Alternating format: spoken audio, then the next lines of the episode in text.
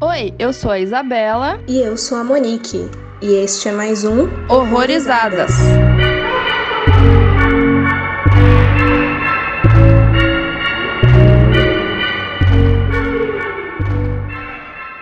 Sejam bem-vindos a mais um episódio aqui no Horrorizadas e hoje a gente vai falar aí de um filme dos nossos hermanos. É uma coprodução entre Argentina e México de 2020 chamado El Prófugo ou O Fugitivo aqui no Brasil e a gente também encontra aí nas locadoras alternativas como The Intruder. E para conversar com a gente hoje, tá aqui uma pessoa que eu acho que ela entende bastante aí de alguns temas que a gente vai falar, é a Rafaela Germano, lá do Mulheres no Horror. Seja muito bem-vinda, Rafa. Oi, gente, tudo bem? Eu sou a Rafaela Germano, sou criadora do Mulheres no Horror, um projeto dedicado a debater sobre produções audiovisuais feitas por mulheres nas mais diversos cargos de produção, então mulheres diretoras, produtoras, roteiristas. Além disso, eu sou formada em cinema e audiovisual pela Universidade Federal do Espírito Santo e sou mestranda de comunicação pela Universidade Federal de Pernambuco. Atualmente, eu pesquiso sobre monstruosidade feminina no cinema de horror feito por mulheres e eu sou professora na UFPE em uma disciplina sobre a representação dos monstros no cinema. Profissional gabaritada aí pode filme com a gente hoje. Legal. E assim, esse filme fala sobre a Inês, que ela trabalha como atriz de dublagem e canta em um coral em Buenos Aires. Após uma experiência traumática durante uma viagem de férias, ela desenvolve um distúrbio de sono e começa a sofrer pesadelos muito vívidos. No trabalho, os microfones de estúdio captam sons estranhos vindo de seu corpo, ameaçando sua carreira e seu canto. Inês fica paranoica, pois tem problemas crescentes em dizer o que é real e o que não é. Ela começa a acreditar que os personagens de seus sonhos estão tentando dominar seu corpo. E por enquanto, sem spoiler, quais são nossas impressões iniciais aí sobre o filme? Então, eu assisti o filme sem saber nada sobre ele, assim. Eu não li a sinopse antes, eu não procurei nada, né? Eu fui assistir as cegas, porque geralmente eu gosto de assistir filme assim. Quando alguém me fala, me sugere um filme, eu falo, ah, nem precisa falar nada, deixa eu ir assistir assim as cegas. Sim. E ele me impressionou muito positivamente, assim. Foi um filme que me prendeu bastante. Então, desde o começo eu já achei ele bem interessante, assim. Acho que é um filme que deixa a gente bem atento desde o início até o fim. Bem apreensivo, assim. Verdade. É, eu também não sabia nada dele. A Monique tinha comentado alguma coisa, acho que em algum episódio, porém eu acho que não foi ao ar, né? Você acha que cortou porque você queria fazer surpresa, uma coisa assim. Aí ficou, né, um pouco esquecido, daí eu não lembrava muito bem também do que que era. E eu gostei também. Eu gosto dessa atriz, Erika Rivas. Eu lembro que eu assisti Relatos Selvagens, que é com ela também. Uhum, verdade. E, enfim, gosto dela. Eu também não sabia sobre o que que era, mas assim, quando você lê o título, né, fica umas coisas na cabeça. Dá uma pista, mas não, não revela, realmente. Tem coisas, assim, que eu não sei se foi um problema de narrativa do filme, que eu não consegui captar de primeira, ou se foi um problema meu mesmo, de não ter entendido, não ter pego, sei lá, algum detalhe. Uhum. Mas, na segunda revisão, que não foi uma revisão detalhada, não peguei pra assistir de novo inteiro, assim, eu fui vendo partes, eu vi umas coisas que eu não tinha reparado, principalmente no final. Aí eu fiquei, caceta, que porra foi aquela? Enfim, gostei. Achei interessante. Eu fico meio na dúvida se eu gostei daquele ator que faz o Alberto, mas enfim, vamos falar mais sobre ele. Mas achei um filme impressionante em alguns aspectos. É, eu senti que na revisão algumas coisas mudaram. Não necessariamente que eu não tinha entendido, mas minha cabeça ela abriu mais para outras interpretações. Você comentou do final, meu problema na revisão foi mais do começo. Muita coisa do começo eu não lembrava. E daí eu fiquei, caralho, mas já tinha coisa acontecendo antes. E eu não lembrava disso aí. É. Então comecei a prestar mais atenção nesses detalhezinhos, assim, que já não estavam mais tão frescos na minha cabeça. Mas eu gostei. Eu lembro que na primeira vez que eu assisti e na segunda também, naquela cena final, eu fiquei simplesmente assim: que, que, que porra foi isso, né? O que que tá acontecendo? Eu não sei. Sim, o final é muito muito bom. É, você vê os créditos passar e você ainda fica parado, assim. Tem certeza? É só isso? Acabou. eu não, não estava muito confiante ali no que estava acontecendo, né? Mas eu gostei bastante, fui surpreendida também. Até onde eu me lembro, eu sabia pouca coisa dele. Mas se eu não me engano, eu já tava com a informação de que ele foi o representante da Argentina na categoria de filme internacional ou filme em língua estrangeira. Eu esqueci qual é a categoria, o nome certo agora, do Oscar desse ano. Mas ele não entrou de fato, né, nos selecionados. Não sei se isso mudou alguma coisa na minha percepção, acho que não. Mas uma informação aleatória jogada aí. E ele foi inspirado em um livro chamado El Mal Menor, do escritor argentino Carlos Eduardo Feeling. E eu não encontrei muita coisa sobre ele, mas eu encontrei muito sobre ser uma adaptação muito livremente, assim, pelo que eu peguei da sinopse, realmente parece que por uma questão de foco também muda bastante do livro para esse filme. E a diretora, que é a Natália Meta, ela comenta que a ideia central era sobre a possibilidade dos sonhos adentrarem a realidade e permanecerem aqui. E ela usou também muito da experiência prévia dela em estúdio de dublagem, porque som é uma coisa muito constante nesse filme, né? Que aí ela aproveitou para fazer alguns joguinhos ali que a gente vai vendo. E até o, o assunto mesmo de, de focar mais nessa questão do som, né? Que eu acho que o livro não é muito sobre isso. Eu achei, assim, diferente de alguns filmes com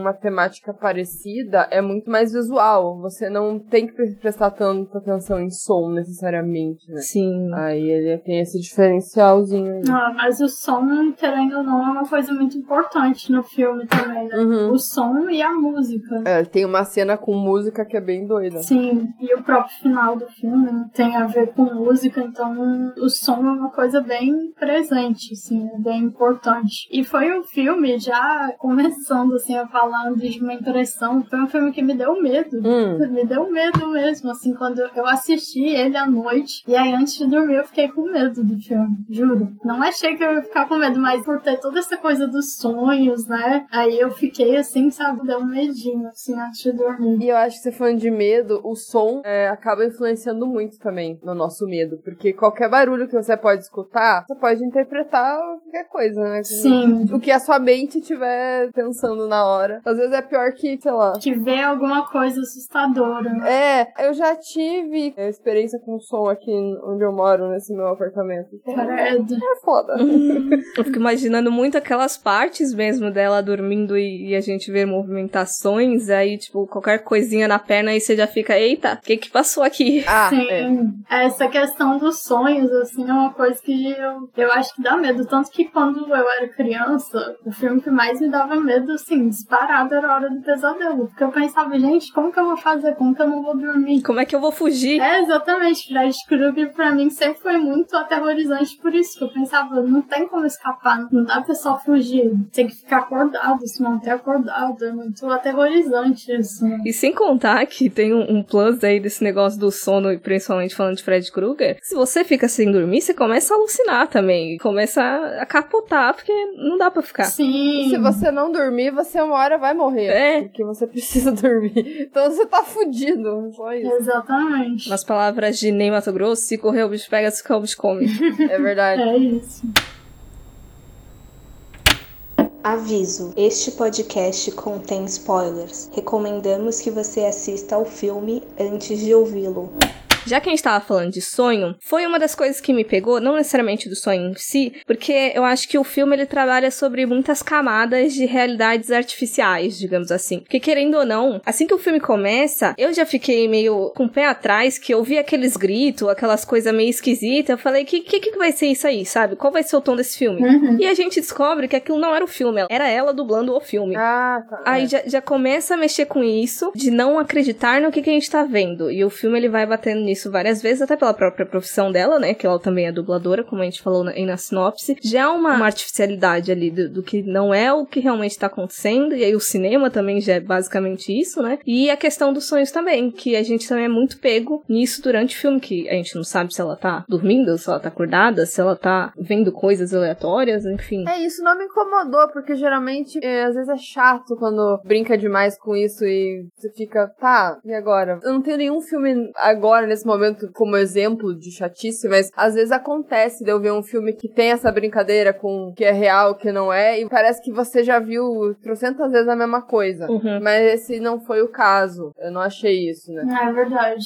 Tem até aquela coisa de que tem muito filme de terror que faz de tá passando a cena, a gente não sabe se é sonho, se é real, aí o personagem acorda num susto, assim. É. E aí fica nisso, isso é chato, mas que às vezes você tá assistindo e aí tá acontecendo a coisa e você tá super imerso. Ah, é só um sonho. É, e é, às vezes é a questão da repetição também. Esse filme, ele tem algumas coisas disso que você falou, mas não, não ficou um treco repetitivo. Sim, e esse filme eu acho que ele realmente mistura isso, sabe? Tem realmente um momento que você só não sabe se é sonho ou se é verdade e que chega um momento que isso já nem importa mais também. sabe? É, Até o fim do filme isso já não é mais relevante, assim. É. Você já nem fica se preocupando com o que, que é real ou o que, que não é. A sua cabeça não se preocupa mais em ficar diferenciando isso, né? É, eu fiquei pensando no significado desses sonhos, porque no começo ela sonha que tá conversando com a aeromoça, é que assim, contextualizando, né, ela tá viajando com o namorado, e daí na cena do avião, quando eles estão indo pro local lá, ela sonha que a aeromoça tá falando com ela, e daí ela sugere, a aeromoça sugere matar o namorado dela. Eu esqueci o nome dele, do personagem. Daí eu fiquei pensando nisso, né, nessa brincadeira com o subconsciente de será que ela queria se livrar dele? Será que significava aquilo? Não necessariamente matar, mas não querer mais ele por perto. Ou queria matar, de repente. é Leopoldo o nome do desgraçado. Leopoldo. né? Ele é insuportável, então é muito provável que ela queria se livrar dele. Sim. É, exato. Agora eu não sei o nível Da, da disposição de fazer, né? exato, mas ela queria. Nossa, mas ele é insuportável, é tudo muito estranho, né? Eu acho legal que o filme começa já com esse ar de estranheza, assim. É, é um casal sem química também, né? Um negócio. É, e é tudo muito estranho. Ele cantando aquela música pra ela é muito estranho, é tudo muito estranho. É desconfortável a gente ficar assistindo. Exatamente. Pareceu uma viagem muito desconfortável pra ela em todos os momentos, né? Inclusive no avião, porque ela não queria tomar a porra do remédio, ele ficou lá forçando, né? Começou aí. Uhum. Mas depois ela dentro da caverna, ela não tava de boa ali. Ela tava tensa pra caralho. Então, em todos os momentos, né, você via que ela não tava bem. Uhum. Mas eu fiquei um pouco conflitante ali na, na cena da morte mesmo. Na real, assim, quando você falou no começo, nas primeiras impressões, que o revisar o filme abriu um pouco, né, o, o- possibilidades e interpretações. Na primeira vez que eu vi, eu achei que ele era um, um prófugo e ela tinha se livrado dele de alguma forma, ou pra ela não querer ele por perto, ele tinha sumido. Aí na segunda revisão eu pensei que não, ele realmente existiu e ele morreu e ela ficou traumatizada. Mas eu não sei se também faz muito sentido, porque é, tem uma cena que eles estão na caverna e eles tiram uma foto juntos e dá pra ver que os dois estão na foto. Então, não sei se isso foi um furo. Uhum. Aí eu fiquei um pouco pensando sobre isso, o que que era. Eu acho que ele existiu sim. O que eu falo que mudou um pouco, que abriu mais interpretações, foi porque eu tinha esquecido muito, eu tinha apagado o Leopoldo da minha cabeça. E daí eu tava tentando interpretar essa figura do prófugo mesmo, assim, de ligar com metáforas e tal. E eu tava lendo muito sobre luto e culpa, né? Só que daí, reassistindo, vendo todo aquele controle do Leopoldo circulando ela e forçando situações e tudo mais, aí eu mudei já mais minha interpretação e focando mais sobre esse controle masculino, dessa dominação, né? Principalmente desse silenciamento, porque eu acho que é uma coisa muito importante de mexer com a voz dela. A gente tem uma cena que, reassistindo também, pra mim foi uma das melhores do filme, quando ela vai no- na primeira apresentação e parece que tem uma coisa dominando a voz dela. Tem outra pessoa falando. Sim. E eu achei aquela cena muito impactante, assim, de corroborar ainda mais com essa minha segunda leitura ali do controle masculino, sabe? Parece que a morte dele acabou desencadeando esse trauma posterior de se prestar mais atenção nessa constante na vida dela. É, não vai tanto pro sobrenatural, né? É mais uma metáfora mesmo. Isso, isso. É, eu acho, assim, que essa coisa do controle masculino é realmente muito presente e até tem alguns paralelos.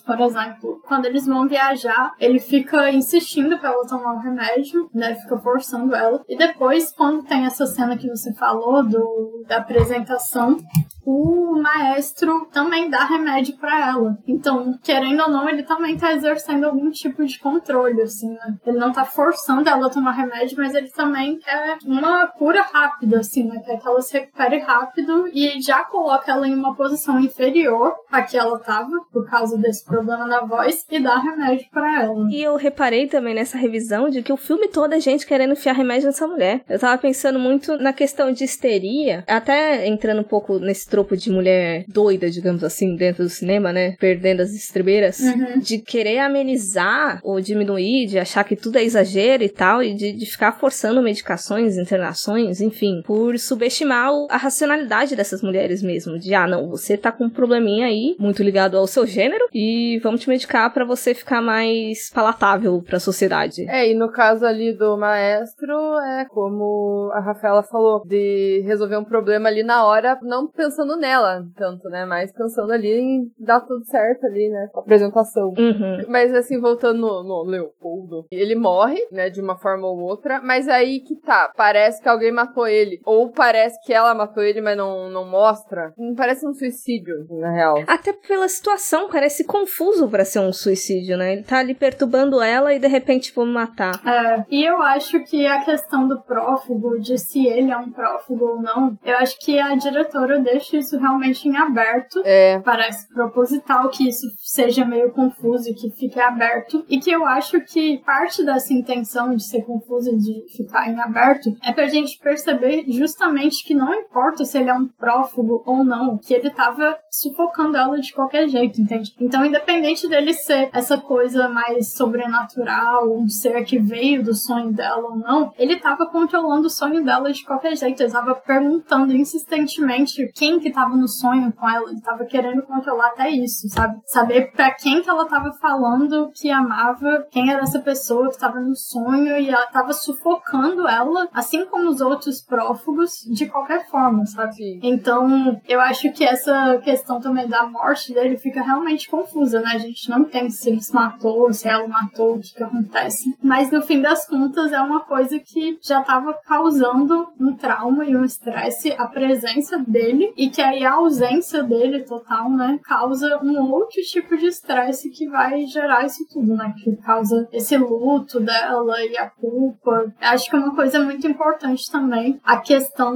da mãe dela é muito importante também no filme, sabe? Sim, o que eu pensei, na verdade, também quando você falou, Rafaela, porque assim, eu realmente acho que não, não tem importância ele ser ou não, a gente entender real se ele era ou não. Mas esse ponto fica nebuloso também porque a gente, sabendo ou não se ele é, a gente não sabe quando as coisas começaram. É. Se a gente parte do princípio que ele era um prófugo, aí a gente não tem noção real de quando ela começou a ter isso. Se realmente o filme já começa com ela já com essa condição, ou se aconteceu o trauma, né, a gente partiria do princípio, não, começou por causa do trauma. Então eu acho até interessante não começar as coisas a partir de um trauma. Não precisa ter um contexto, né, necessariamente. Uhum. Assim, uma leitura que eu fiz também nessa revisão, eu tava pensando muito em, relacionamentos abusivos, né? Até porque eu acho que o filme abre muito pra isso. E partindo ali do prófugo, não necessariamente cravando que era Alberto, mas acredito que o filme cogite muito pra isso. Mas de repente dele ser daquele tipo de relacionamento que tenta isolar a pessoa de tudo que tá ao redor dela. Pra mim, mesmo acreditando super no sobrenatural do filme, de que ele era realmente essa entidade que saía dos sonhos, que queria dominar o corpo dela e tudo mais, faria até sentido se o primeiro namorado dela realmente existisse e o Alberto finalizasse ele também por essa questão de controle, de querer dominar o corpo dela, né? É uma pessoa que tá próxima de você que vai te tirar de mim. Então, do Leopoldo realmente ter existido e o, o prófugo ter matado ele. Pra mim faz sentido também isso. Uhum. Sim, é uma leitura bem possível também. Cara, como é doido, né? Porque assim, eu, como eu não tinha também, não sabia do que se tratava, quando o Leopoldo morre, eu não sabia que o filme ia pra esse lado mais sobrenatural. Eu achei que ia pra um lado realmente de alguém tá perseguindo ela. Era outra coisa, sabe? Um assassino real matando pessoas, enfim, não sei. Meio diálogo vibes. É, não necessariamente um slasher, mas eu não sei, me veio outra coisa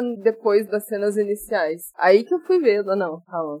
E também me pegou desprevenida no sentido de que eu achei que o filme ia focar mais nesse relacionamento conturbado dele, sabe? Porque, querendo ou não, gera muita discussão assim. A gente nem foi muito pra frente do filme, a gente tá falando do Leopoldo e já rendeu bastante. É, E aí ele pega e morre, aí você fica, quê? E agora? O que que acontece? Exato. Uma coisa que eu queria falar é do personagem que é o sonoplasta. Tipo, ele só sumiu, ele só ficou no mundo dos sonhos e pronto. Eu fiquei muito triste com isso, porque ele era a única pessoa, literalmente a única pessoa que tava querendo ajudar ela. E ainda teve toda uma coisa assim que é, aquela cena até que ele vai passar um negócio eletromagnético no corpo dela. Eu até fiquei com medo de acontecer alguma coisa, sabe? De ele fazer alguma coisa de ruim. Sim. Mas ele não faz nada de ruim. Parece que ele realmente queria ajudar ela. E ele só, só se fode, assim. É verdade. Eu fiquei muito assim de. Cara, vocês descartaram o cara assim, num piscar de olhos. Ela literalmente acorda e ele sumiu. Aham. e aí, pronto. Ah, ele ficou lá no mundo dos sonhos. A, outra- a senhora lá que tenta ajudar ela também fala, ah, ele ficou no mundo dos sonhos. E aí, tipo, é isso, já era. Eu achei meio fuleira esse descarte dele, assim. Ah. Eu fiquei meio triste pelo personagem. Era um personagem que eu gostei do filme. Eu acho que por ele simplesmente ter sumido, eu não sei explicar, mas ele não fez muito impacto pra mim no filme, sabe? Não sei. Então, é porque eu tava com a esperança, sabe, no filme. Tipo, ele vai ajudar, então eu achei que ia ter um desfecho, assim,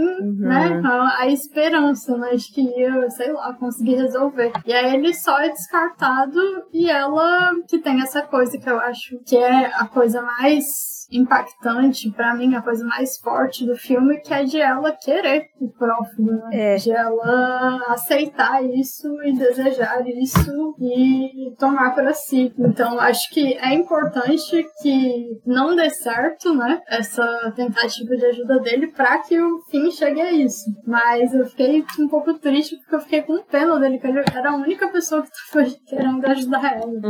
É, eu não sei também se ele voltasse ou se ele não fosse pra lá, de certa forma, mesmo que ele não tivesse ajudado. Eu não sei também o o que, que ele poderia fazer no restante do filme. Sim, sim. É, eu acho que tenho muitas coisas aí lado desse rapaz. Eu entendo a, a frustração da Rafa, porque justamente por aquela cena que a gente já fica meio. Será que você vai fazer uma merda? De quando ele tá analisando ela, eu fiquei focando na mão dele. Eu falei, você vai passar a mão no peito dela quando estiver passando com esse negócio daí? Uhum. Mas aí ele não faz nada, então vem com essa ansiedade crescente e aí não acontece, aí você fica um pouco mais calmo e acha que vai dar tudo bem. Aí ele some, aí já dá essa quebra, né? Exatamente. É porque acho que o filme brinca muito com essa questão, né? Como se falou dos relacionamentos abusivos. Então, assim, qualquer homem ali que se envolve ali com ela não precisa nem ser amorosamente, né? Mas a gente fica pensando realmente se vai acontecer alguma coisa justamente pro filme brincar com isso. É. E eu também fico pensando se esse desaparecimento dele só não é mais por essa questão de narradora não confiável, porque ela tá ali naquele mundo muito próprio dela, né? E ela chega a procurar ele, pergunta para um colega de trabalho, parece que é um, um recepcionista, e daí ele fala tipo, ah, ele teve um problema pessoal, ou ele não pôde aparecer. É, fala assim, ai, acho que ele foi viajar. Fala uma coisa assim também. É, aí pra mim não sei se realmente ele deu alguma justificativa, ele realmente teve alguma coisa pra fazer, mas como a gente tá na perspectiva dela, aquilo já se torna um mistério. É, a gente já pensa que ele sumiu e nem aconteceu isso às vezes, né? Ele só foi. Sim, na verdade. Eu acho que um outro personagem, né, como eu falei, uma personagem que é muito importante é a mãe falsa. Uhum. Que essa é uma coisa que, como eu falei, que me deu medo, assim, do filme, que é uma coisa que uma das criaturas e tal, que eu acho que realmente é uma coisa, assim, que mexe muito com o psicológico, que dá medo, é o doppelganger. É uma criatura que tá querendo substituir a pessoa real e tal. Isso tudo, assim, é uma coisa que eu, pessoalmente, tenho medo de filme, assim, geralmente mexe comigo, sabe? Uhum. E ter essa coisa de não saber em quem confiar, não saber quem que é de verdade, quem que é de mentira, de ter essa pessoa aí na sua vida tentando substituir a sua mãe. E que não tem uma coisa que você consiga enxergar no prófugo que faça com que ele seja diferente da pessoa real, sabe? Não tem uma característica física nem nada assim. Uhum, que diferencia, né? Sim, exatamente. Eu pensei um pouco na mãe, às vezes ela ter criado uma mãe prófugo, mas não que necessariamente seja aquela aparência da mãe dela, sabe? É, porque a gente nunca vê a mãe, né? A gente só ouve pelo telefone. É, a gente não sabe quem é a mãe verdadeira. Eu gosto muito da atriz que faz a mãe, inclusive. Eu não lembro de coisa que eu vi com ela. Também não. Reassistindo hoje, logo quando a mãe dela aparece pela primeira vez, tem uma hora que a protagonista Inês fica olhando, aí ela vai encostar o rosto da mãe e fala: Você fez alguma coisa? Tipo, seu rosto tá diferente. Ah, é verdade. E aí já foi uma coisa que, sabendo do desenvolvimento do filme, eu falei, olha, aí tava falando do começo eu não tinha pego também. Sim. Pra mim foi uma coisa que passou batido, que foi só tipo, a mãe dela fez plástica, alguma botox, sei lá. É. Mas realmente, já sabendo, né, que é um prófugo também, isso é mais uma coisa. E o que eu acho doido também é que, por mais que a gente não saiba que ela é um prófugo de começo, ela, aparentemente a mãe dela da vida real, ela é essa pessoa que é controladora também, que a existência dela ali, a presença dela já deixa a gente meio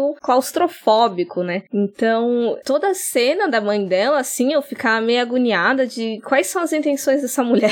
e eu não sabia se aquilo era normal dentro do relacionamento dela, se realmente tinha algum quê de sobrenatural, enfim. Não cogitava que a mãe dela fosse simplesmente desaparecer no ar, mas me incomodava toda a cena delas. É, é uma relação realmente bem incômoda, assim. É uma relação muito esquisita também, é uma coisa muito estranha. Tipo, a mãe dela resolvendo coisa pra ela, ah, não, eu liguei pro maestro, tem uma hora que ela fala alguma coisa assim, ah, não, pode deixar que eu já falei com ele, ah, eu recebi tal pessoa na sua casa e tal, e tratando ela como se ela fosse uma criança, às vezes também, querendo controlar algumas coisas que não faziam sentido nenhum, assim. Uhum. Mas pensando por um outro lado também, a partir do momento que a gente sabe que esses prófugos, eles vieram a partir, no fim das contas, da cabeça da própria personagem, eu acho que isso diz muito sobre ela estar sentindo uma falta de controle sobre si mesma e criar esses prófugos que exercem algum tipo de controle ou que vão de alguma forma resolver as coisas pra ela. Uhum. E são figuras, querendo ou não, que envolvem muito com questões internalizadas, porque pra mim faz muito sentido ela manifestar a mãe, por exemplo. Uhum. Que, como você falou mesmo, que toma controle da vida dela ali. É quase como se duplas personalidades mesmo, porque a gente sabe desses casos de múltipla personalidade são desencadeados por algum trauma e é forma de autodefesa, né, da pessoa. Então ela manifestar realmente esses prófugos pra que eles tomem controle da vida dela faz muito sentido. É, exatamente. Parece que existe uma vontade,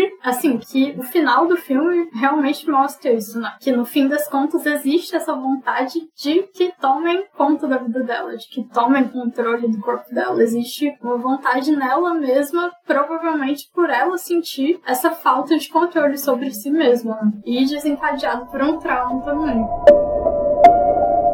Alberto se llamaba. Puede ser, tenía cara de Alberto. Pero bueno, ahora que lo pienso un poquitito, María Luisa pásame la polvera, ¿no? Decís cada pavada, mamá. ¿Por qué?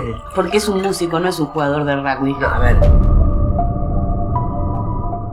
É, eu tava pensando no que vocês falaram sobre a mãe. Sim, duas coisas. É bem comum a gente ver filme que tem esse relacionamento estranho entre mãe e filha, de controle, e a mãe tá sempre controlando, mesmo que não, não seja uma coisa tão pro lado tóxico, não queira passar isso, mas é incômodo mesmo, né? Uhum. Porque, por um lado, a mãe não sabe que tá sendo tóxica, não sabe que tá fazendo errado ali, né? Então, eu fiquei pensando nisso, mas quando vocês falam da mãe ser um prófugo e a Rafaela falar como se fosse imitando a mãe verdadeira, eu não me liguei tanto nisso, porque pra mim o filme não foi muito pra esse lado de possíveis duplos e pessoas que estão imitando outras, porque é só com a mãe dela que isso aparentemente aconteceu, porque a gente não vê. Posso estar falando merda agora, mas eu não lembro de ter visto nenhuma imagem da mãe verdadeira dela. Não, não aparece. Então, ficou muito aberto. Como era a mãe dela verdadeira? Se era igual aquele prófugo ou se é, ela realmente esqueceu ou, sei lá, realmente viajou ali no- numa outra pessoa achando que era a mãe dela por um momento, sabe? Uhum. Entrou numa realidade ali que aquela pessoa era a mãe dela e aceitou, sabe? Então esse negócio pra mim de ter imitado a aparência da mãe dela é uma coisa que eu não tinha pensado. Me veio agora com isso que vocês falaram. Então, eu acho que isso fica realmente em aberto. Porque, por exemplo,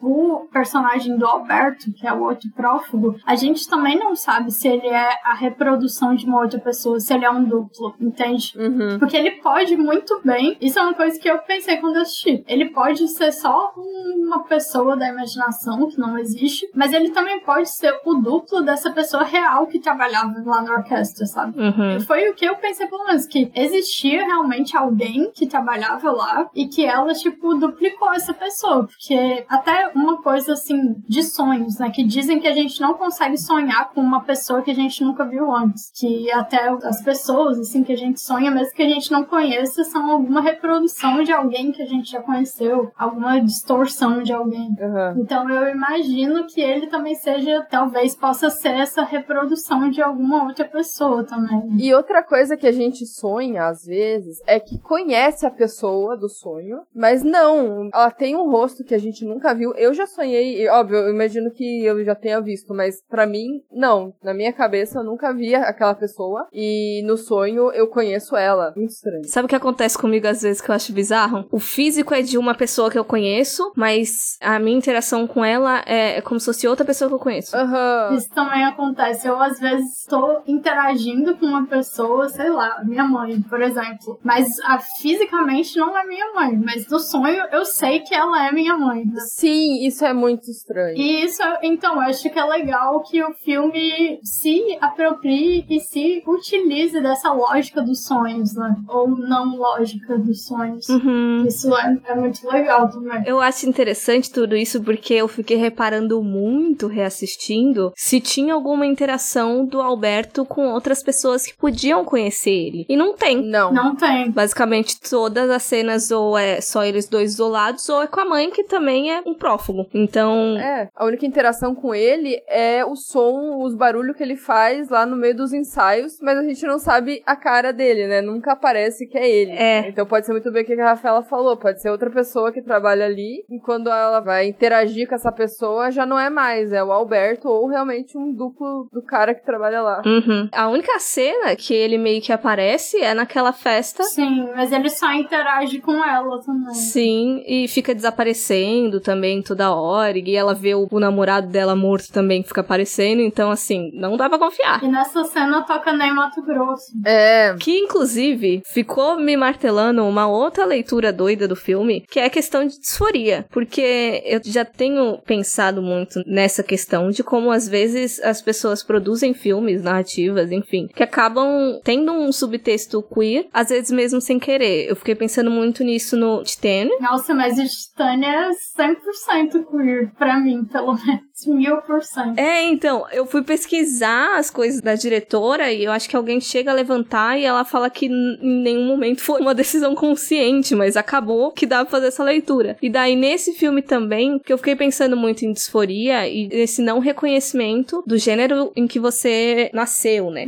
E aquela cena muito enigmática de quando ela levanta o vestido e a gente vê que ela tá com um pênis, ou então da própria música do Ney Mato Grosso, que fala muito sobre essa performance de masculinidade, sabe? Então ficou batendo muita questão, assim, desse subtexto consciente ou não. E eu, infelizmente, não encontrei, tipo, nenhuma entrevista da diretora falando sobre isso, sabe? e aquele pequeno flash que mostra que é um homem vestido de mulher também, né? Qual? É, no finalzinho ali, quando ela tá passando atrás do coral pra chegar na apresentação. Nossa, não reparei. É muito estranho, porque assim, eu acho que era o Alberto vestido com a roupa dela, mas eu não tenho certeza se era a cara do Alberto, mas era um homem com vestido azul, de peruca, de cabelo comprido, não sei, e passa atrás, assim, de todo mundo, né, porque ela tá meio correndinho, porque ela tá atrasada, né, pra apresentação no final. Aham. Então, ela, quando passa atrás, é, é um homem. Uma hora é homem, outra hora é ela. Caralho, nem reparei. É, eu só não identifiquei que homem que era, se era o Alberto, ou parecia um mix dos dois, eu acho, parecia meio que um mix. Mas não era ela e não era o Alberto.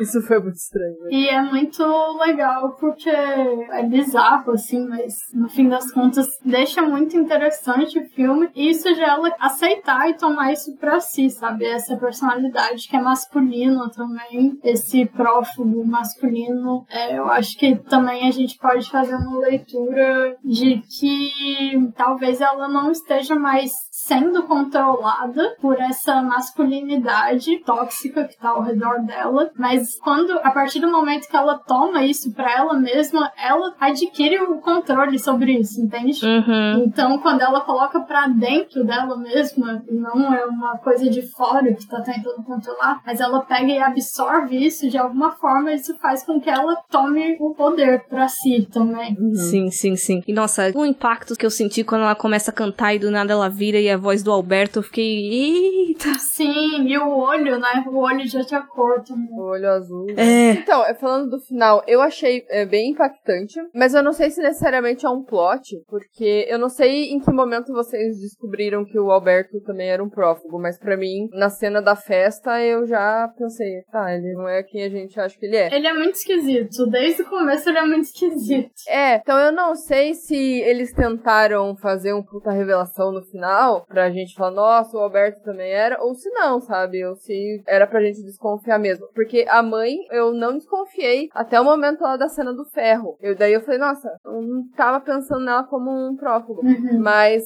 o Alberto, pra mim, foi muito mais fácil de sacar. Uhum. Eu acho que eu fiquei mais impactada com a fusão, não necessariamente com o fato dele ser um prófugo, porque realmente tem alguns. Pronto, não imaginava que ele era um prófugo, né? Com esse termo, com as características específicas, mas na cena da festa lá do Ney em Mato Grosso, foi esse homem não existe. É. Não, não faz sentido ele tá ali. Sim, ele tava totalmente deslocado, assim. O filme coloca ele nessa posição. Ele é muito esquisito desde o começo, assim, ele tá deslocado disso. E também ele faz parte da orquestra ali do coral, mas não faz. Ele tem uma posição de espectador também, de estar vendo a coisa de cima, de longe, as mulheres se apresentando e tal. Então ele participa de uma forma, mas ele não é um participante ativo também. Ele tá deslocado?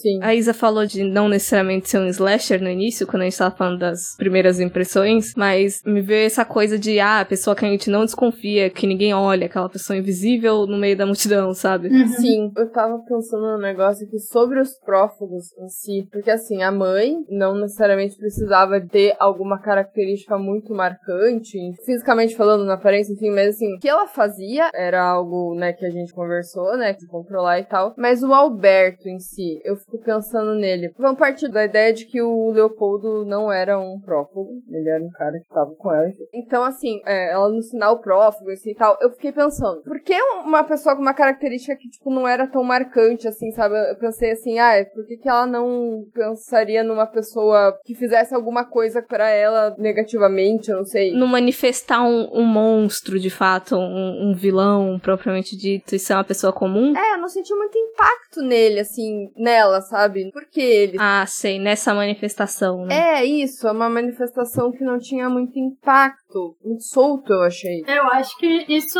justamente se encaixa com o que eu falei dessa masculinidade, assim, porque ele, até na própria aparência dele, aparenta ser um homem inofensivo. É. Ele é um homem diferente do homem que ela se relacionou anteriormente. É, eu pensei nisso como o Leopoldo sendo uma pessoa que existiu, né? Por isso que me veio esse oposto na hora que apareceu pra ela esse cara, o Alberto. Então, eu acho que tem muito a ver com essa coisa do controle masculino sobre ela, que depois ela assume pra si, assim, né? Ela consegue recuperar um pouco desse controle sobre si mesma a partir dessa fusão com o masculino também, sabe? Sabe por onde me justifica, Isa, da sua dúvida dessa manifestação dele? Naquele diálogo que ela tem com a mãe prófugo dela, que a mãe fala que, ah, não, porque ele tem um jeitinho, porque ele usou uma palavra, porque ele é muito educado. Hum. Dele ser esse homem, justamente, que nem a Rafa falou, de quebra de masculinidade esperada. De justamente pra antítese do Leopoldo, basicamente. Uhum. De não ser aquele homem másculo e até que não pareça intimidador. Sim, inclusive esse ator que faz o Alberto, eu não sei se ele é uma pessoa queer ou não, mas foi ele que foi o personagem principal daquele filme 120 Batimentos por Minuto. Hum, só conheço de nome, mas eu não sei sobre o filme. É muito bom esse filme. É, eu não conhecia. Eu lembrei dele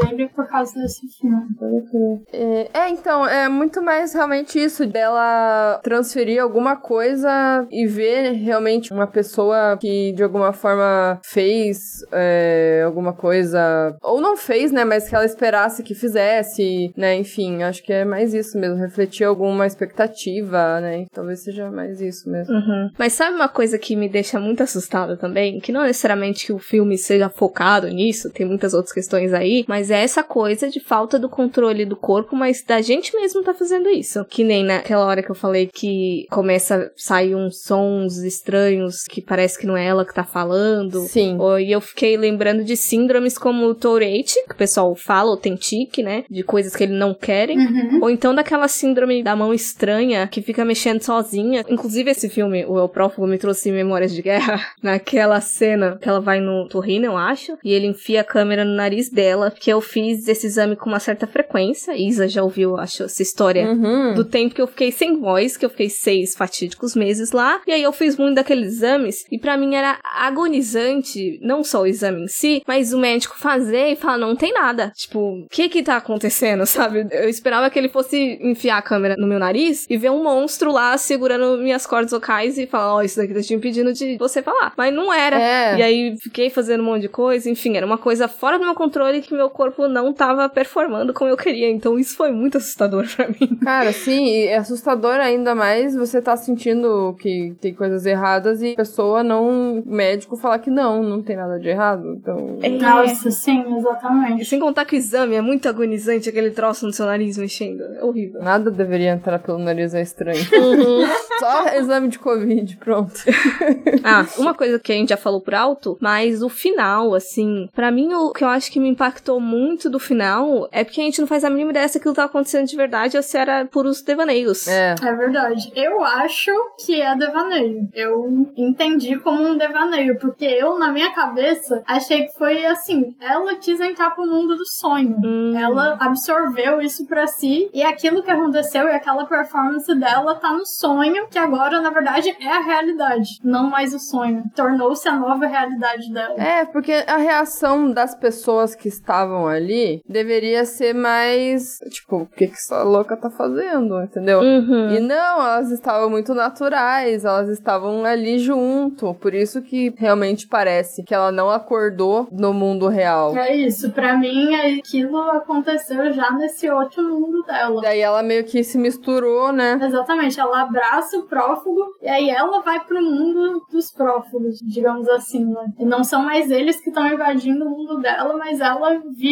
e aceita e quer viver nesse mundo deles, que é esse mundo da fantasia dela, que justamente ela consegue fazer a coisa que ela não estava conseguindo fazer, que é performar, que é cantar. Uhum. É o objetivo deles, né? Que a senhora ela falou, que eles entram pelo sonho e pegam as pessoas e meio que ela conseguiu fazer com ela. Eu só pensei que ela iria lutar mais para não ir, sabe? Eu não estava esperando que ela quisesse ir. É, isso que é a grande coisa, assim, a grande sacada do final. Sim. Eu fiquei pensando de ela tá alucinando no mundo real e que as coisas que a gente tava vendo realmente era alucinação, porque as pessoas ali estavam se comportando de maneiras muito esquisitas, mas eu sinto que eu quase tava esperando que de repente tivesse um, um milissegundo de mostrar como tava o mundo real, sabe? Dela tá completamente assim, estirada no chão, fazendo coisas bizarras e todo mundo parado olhando assim pra cara dela. Mas pra mim aquilo tudo é, é definitivamente coisa da cabeça dela, só não sei se ela definitivamente entrou no mundo dos sonhos ou se a gente só tava vendo um sonho dela, enfim, não sei se faz muita diferença no final das contas. Ou se o prófugo ajudou ela a performar bem e a gente não tá vendo a reação real das pessoas ali. Uhum. E ela não está no mundo dos sonhos, está no mundo dela mesmo, mas fazendo aquelas coisas e as pessoas olhando com cara de o que, que essa louca tá fazendo, mas a gente não tá vendo isso, a gente tá vendo da perspectiva dela. Mas daí ficaria conflituoso, porque a gente tá vendo ela misturada com o E a gente tá vendo as pessoas agindo como se tivesse tudo normal. Aí parece duas realidades conflitantes na mesma cena. Aí é confuso. É, pra mim faz até mais sentido depois que a Rafaela falou, porque eu nem tinha cogitado dela aí de vez pro mundo dos sonhos, porque tem essa coisa, voltando na palavra meio que incômoda, porque por mais que a gente esteja vendo tudo aquilo sendo exposto, definitivamente não parece real. Então você fica, hum, como assim? Uhum. E acho muito interessante a forma que o prófugo tem ali, meio tentacular, né? Da coisa meio fálica de às vezes entrando nela e tudo mais. Ah, sim, isso foi bizarro. Bom, eu acho que eu acabei percebendo mais coisas, né, depois da segunda revisão, como eu tinha falado, mas também agora que a gente conversou, tinham coisas que eu não tinha sacado, como por exemplo esse final que poderia não ser real. Eu não tinha pensado por esse lado, eu tinha pensado mais dela alucinando, né, mas estando no mundo real dela mesmo. Então eu não tinha pensado, né, nessa questão de outro mundo. Mas acabou que eu gostei mais agora, depois da conversa. E é muito interessante mesmo. A maneira que ele brinca com esse sobrenatural, mas misturando muito com metáfora, muito com coisas reais também. É massa pra caramba, eu gostei. Sim. É, eu gostei bastante também. Acho que é um filme muito diferente, assim. É uma coisa nova, assim. Eu achei isso muito massa. Não parece uma repetição de nenhum filme, não parece um cópia de nenhum filme. É, parece uma coisa realmente diferente. Eu achei isso muito legal, assim. É muito massa ver esse cinema feito também na América Latina, né, por mulheres, que é um cinema muito rico de horror. Uhum. E eu acho que é um filme que ele realmente fica na cabeça, sabe? Eu gosto muito de quando um filme tem esse impacto em mim, sabe? Uhum. Quando a gente não só consome o filme, mas também é consumido por ele. Então eu acho que isso aconteceu, assim, também. Eu gostei bastante. Algumas coisas vocês falaram aí, que nem você falou de filme latino e tal. Eu não sei se eu encontraria esse filme assim se eu não tivesse caçado, porque eu tava justamente procurando filmes latinos pra trazer pro podcast. Ah, Hum. que massa. Mesmo ele, como eu falei aí, que ele foi indicado como representante da Argentina, não foi um filme que tinha chego pra mim, assim, eu não sabia da existência dele e fiquei meio triste. Eu também não. Pois é, eu também não. Então foi realmente, se eu não tivesse procurado, não sei se ia chegar, mas gostei bastante também. Também achei ele muito original. Eu fiquei lembrando de muitas coisas durante o filme, mas era porque, ah, tal conceito me lembra um outro filme, mas a execução dele como um todo, assim, não tem nada a ver. Inclusive, foi meio difícil pra mim procurar recomendação que se aproximasse a ele por causa disso, né? E é, gostei bastante, conversa muito enriquecedora, porque eu gosto desse filme também, que ele abre pra diversas interpretações, porque a gente chega aqui, cada uma com uma interpretação diferente do mesmo fato. Daí sempre saem umas conversas maneiras. É. Uhum. Enamoraste del prófugo, yo no sé dónde. Depende de vos. Vos le diste lugar. Ahora trata de echarlo como puedas. Indo pras recomendações, então, né? Já que eu falei disso aí, queria saber, pra caso a galera queira fazer umas casadinhas aí, umas maratonas de coisa esquisita, o que, que vocês recomendam aí pra quem assistiu ou vá assistir é o Prófugo. Então, a minha recomendação é o filme Lucky, do ano passado, de 2021, dirigido pela Natasha Kermani. Ele é um filme que não necessariamente, assim, a narrativa seja muito parecida, né, com é, o Prófugo, mas ele brinca muito com essa coisa da realidade, de não saber o que está acontecendo de verdade, o que, que é mentira, o que, que é coisa da cabeça da personagem, o que, que realmente está acontecendo. E tem muito uma questão também que a gente conversou aqui sobre histeria, sobre um descrédito, né, da mulher por causa do gênero, né? E o Luke tem muito disso também, que a mulher tá falando coisas pros outros e ninguém acredita, assim, e a gente não sabe se as coisas estão acontecendo na cabeça dela, se não estão. E é um filme que eu gostei bastante. Me surpreendeu também positivamente. É, Lucky, dias pra pensar e ficar pensando nele depois também.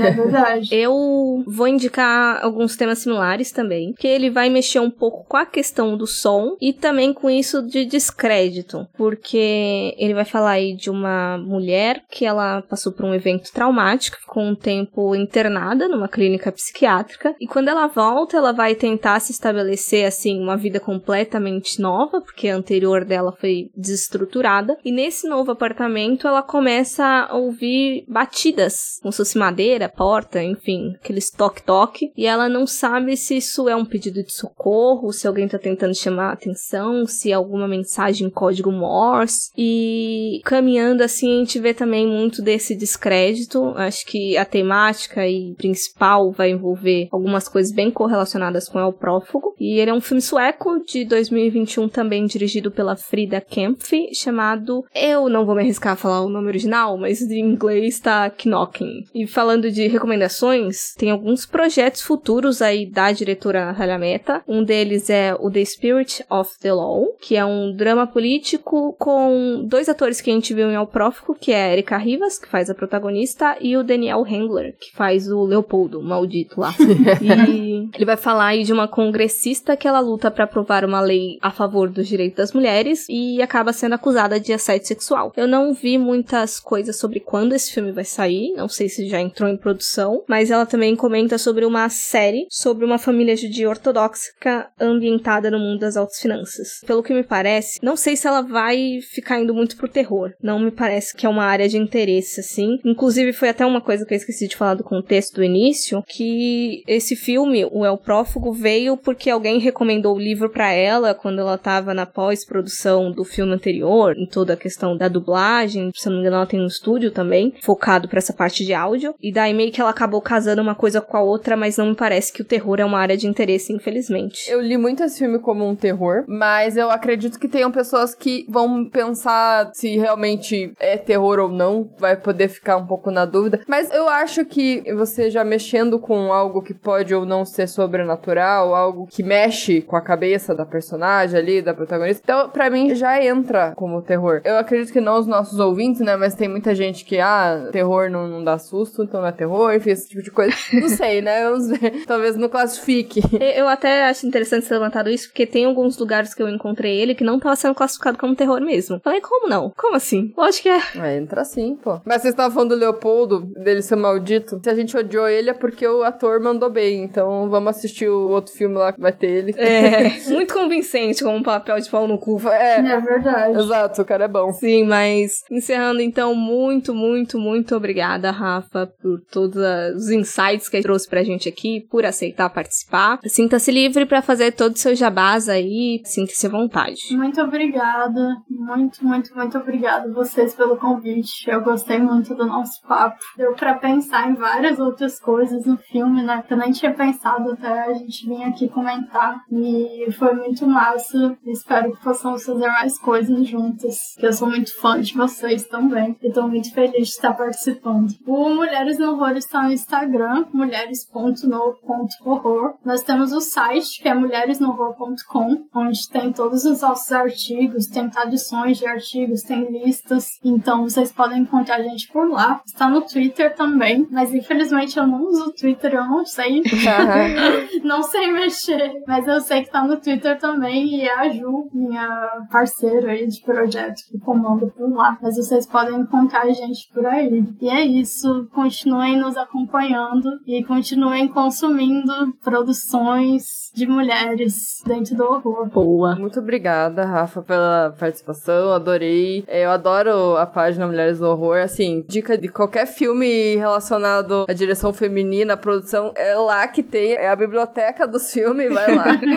vai lá que tem. E também sigam a gente nas nossas redes sociais. A gente tá no Instagram como Horrorizadas Podcast, Facebook também Horrorizadas Podcast e no Twitter como Horrorizadas PC. E também temos o site horrorizadas.com que a gente escreve lista, dica de filme que a gente não fala nos episódios. Dá pra escutar os episódios de lá também. Enfim, tem muita coisa semanalmente lá, então acompanhem também. Uhum. E é isso, galera. Esperando que vocês tenham gostado do filme e do episódio. E até a próxima. Tchau, tchau.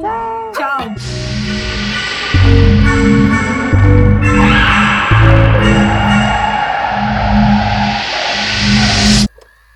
Livro chamado Elma Elma Alma. Eita, pega. Eu ia falar, ela sonha que tá dormindo, claro. E até a próxima. Tchau, tchau. Gente, meu lanche chegou exatamente agora. Socorro. Olha que bonito.